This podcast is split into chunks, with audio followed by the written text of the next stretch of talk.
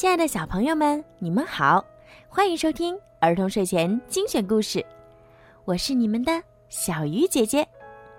今天的故事呢，要送给胡家叶小朋友。你的爸爸妈妈为你点播了一个故事，爸爸妈妈想对你说：过了今天，你就是七岁的小朋友了，而再过不久，你的弟弟就要出生了。咱们家就会又多了一个小人儿。叶叶宝贝儿，你的身边总是会有一些人会对你说：“你爸爸妈妈生了弟弟以后就不喜欢你了。”爸爸妈妈想对你说：“爸爸妈妈会永远爱你和弟弟一样多。有了弟弟之后，只会又多了一个弟弟也来爱你。你一定不要因为别人的玩笑。”而影响你的心情。今天，爸爸妈妈祝我们的宝贝女儿夜夜生日快乐，天天开心。你永远都是爸爸妈妈最爱的小公主。小鱼姐姐也要把最好的祝福送给你们一家人。愿你们一家人幸福快乐，愿姐姐和弟弟相亲相爱。好啦。现在，让我们一起来听今天的故事。爷爷一定有办法。当约瑟还是娃娃的时候，爷爷为他缝了一条奇妙的毯子。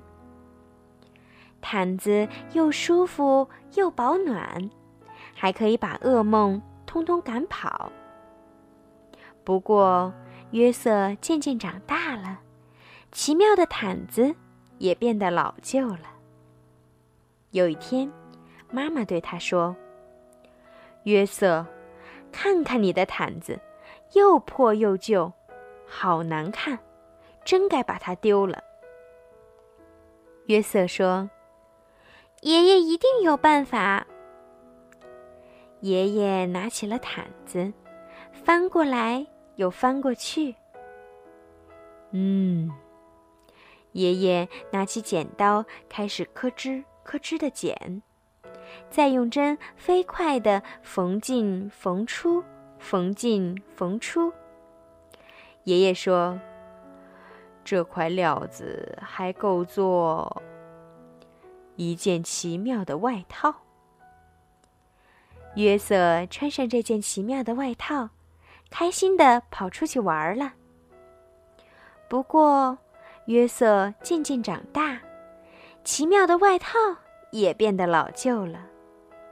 有一天，妈妈对他说：“约瑟，看看你的外套，缩水了，变小了，一点儿也不合身，真该把它丢了。”约瑟说：“爷爷一定有办法。”爷爷拿起了外套，翻过来。又翻过去。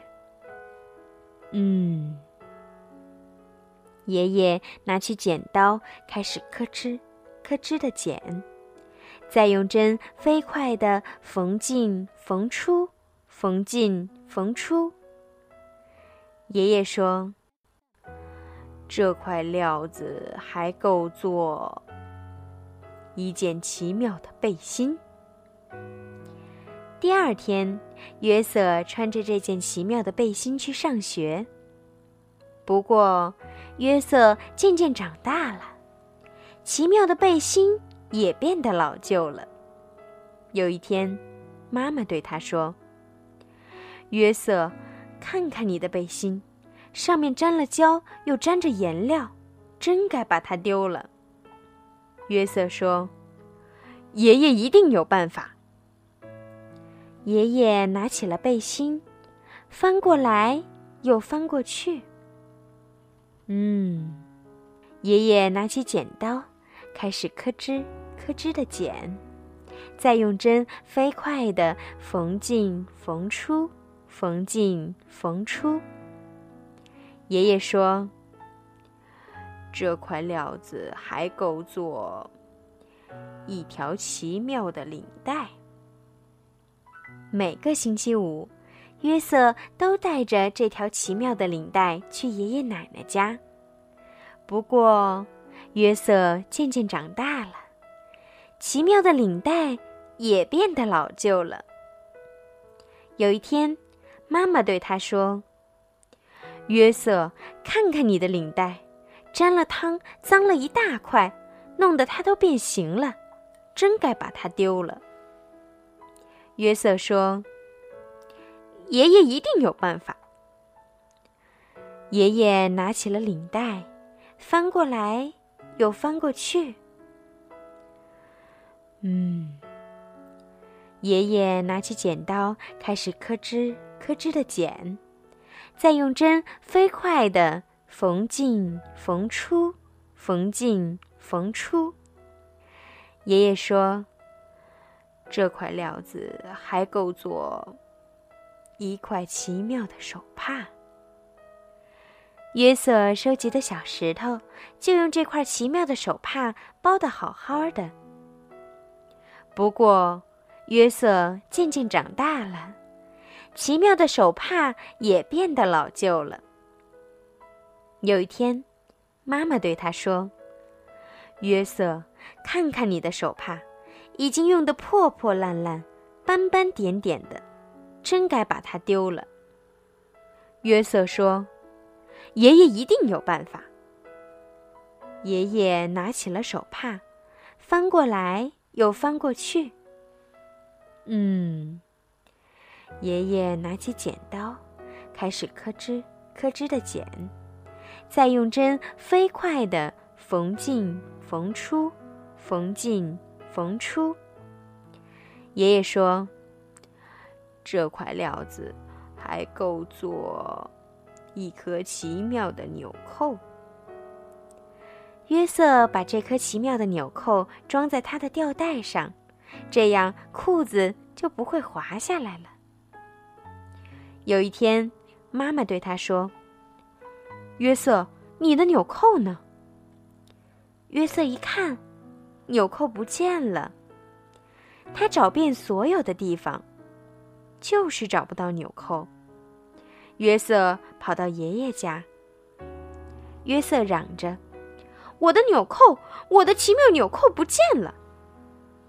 他的妈妈跟着跑来，说：“约瑟，听我说，那颗纽扣没有了，不在了，消失了。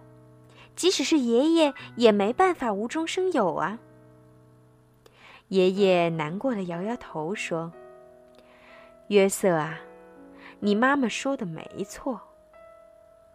第二天，约瑟去上学。嗯，约瑟拿起笔来，在纸上刷刷的写着。他说：“这些材料还够写成一个奇妙的故事。”好了，小朋友们，今天的故事就听到这儿啦。如果你们喜欢听小鱼姐姐讲故事，记得让爸爸妈妈动动手指，关注小鱼姐姐的微信公众号“儿童睡前精选故事”。这样呢，好听的故事就会直接推送到爸爸妈妈的手机里面啦。